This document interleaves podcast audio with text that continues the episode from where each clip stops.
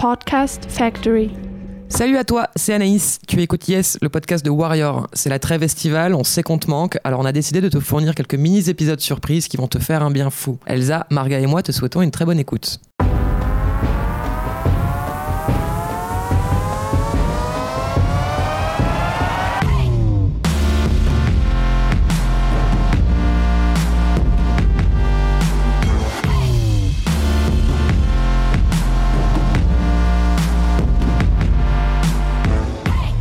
Ce troisième mini-épisode de l'été, c'est Clémence, alias Minute Simone, qui nous raconte sa victoire.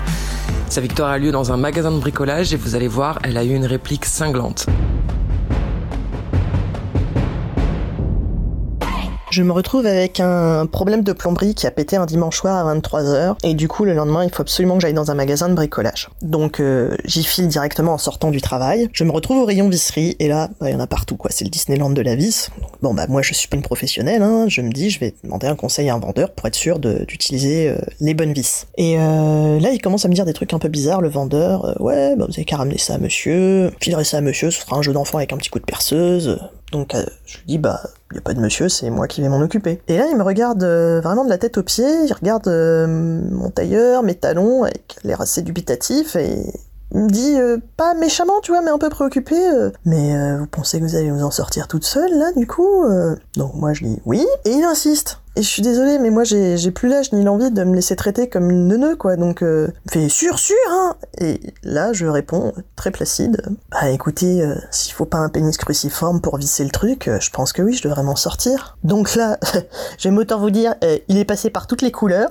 Sa collègue qui était quelques mètres derrière à la caisse, j'ai cru qu'elle allait s'étrangler de rire. J'en ai profité pour caser un petit mot comme quoi il y avait des clientes à qui il pouvait faire confiance parce qu'elles savaient peut-être se servir de leurs dix doigts. Je suis ressortie du magasin, j'étais à moitié euh, super énervée et à moitié morte de rire parce qu'en fait j'étais trop fière de moi. Je me suis dit que c'était pas très gentil, mais zut quoi, je dois pas être la seule femme à faire du bricolage et pas juste à ramener des courses de bricolage pour mon mari. Donc j'espère que la prochaine fois qu'il se retrouvera face à une cliente, euh, il repensera à l'histoire du pénis cruciforme et qu'il se montrera un petit peu plus respectueux s'il ne veut pas se manger ce genre de répartie dans les dents.